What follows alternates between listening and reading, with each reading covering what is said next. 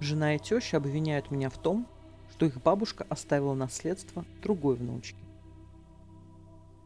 Мне с двух сторон прилетели претензии, что это из-за моего поведения бабушка жены оставила наследство не ей, а ее двоюродной сестре. Якобы это из-за моего нежелания помогать бабушке произошла такая ситуация. Хотя я себя виноватым не ощущаю. Если теще так хотелось, чтобы квартира отошла ее дочь, то могла бы и сама как-то пошевелиться. Мы сейчас живем в квартире, которая досталась мне в наследство. Двушка, не в новостройке, но в хорошем кирпичном доме. Там сделан хороший ремонт, поэтому у нас не стоит вопрос с жильем.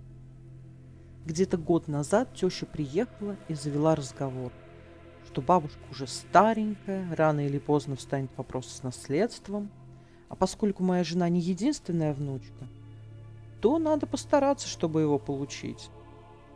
Странно, но стараться должен был я. Типа, самая незанятая боевая единица.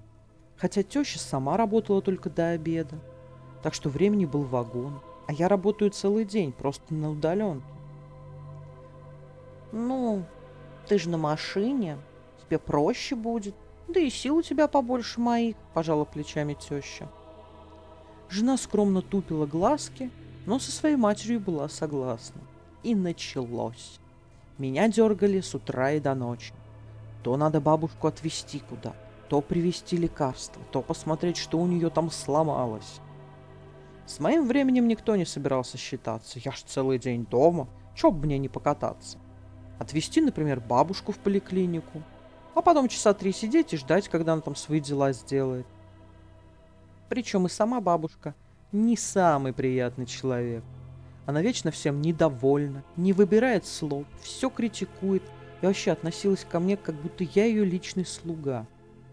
Я жене не раз говорил, что мне это все нафиг не нужно. Я не успеваю заниматься своими делами, а уж выслушивать от вздорной и совершенно чужой мне старушенции тонны претензий вообще не обязан. Потерпи, это же ради нашего будущего, можно будет сдать обе квартиры, взять ипотеку на трешку, чтобы всем было комфортно, уговаривала жена, которая сама к бабушке ездила, дай бог, раз в месяц. Меня хватило на полгода. Потом я просто устал выслушивать, какой я нехороший, руки у меня растут не из того места, и делаю это я все неправильно. Сказал жене, что больше на меня могут не рассчитывать. Я задолбался тому же у меня есть свои родители, которых я видел реже, чем чужую бабку. Теща прибежала сразу же выяснять отношения. Как это я отказываюсь ездить и помогать? Бабушка же обидится и оставит наследство другой внучке. А мне что с того наследства? Я сказал, что у моей семьи квартира есть, надо будет купим другую, но к бабке этой я больше не поеду. Жена сама какое-то время поездила к бабушке, но ее максимум раз в неделю, а наш работает. Только я, видимо, деньги из воздуха добываю, не работая при этом, хотя получаю побольше жены. Месяц назад бабушка огласила свое завещание, хотя еще жива, здорова, ну, насколько это возможно в ее возрасте. Завещание она написала на свою вторую внучку, двоюродную сестру жены. Мне теща с женой такую истерику устроили.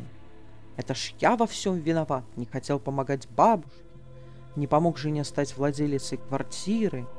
Я напомнил, что у нас нет проблем с жильем, поэтому было бы из-за чего пятую точку надрывать. Ты эту холопу называешь квартирой?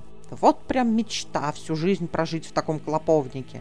Получили бы наследство, продали обе квартиры и купили бы что-то приличное, — визжала теща.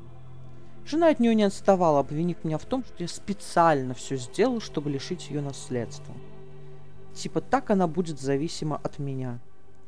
Чем дольше их слушал, тем больше думал на тему того, что неплохо бы развестись сейчас, пока детей нет. Потому что на тещу-то плевать, с ней можно и не общаться.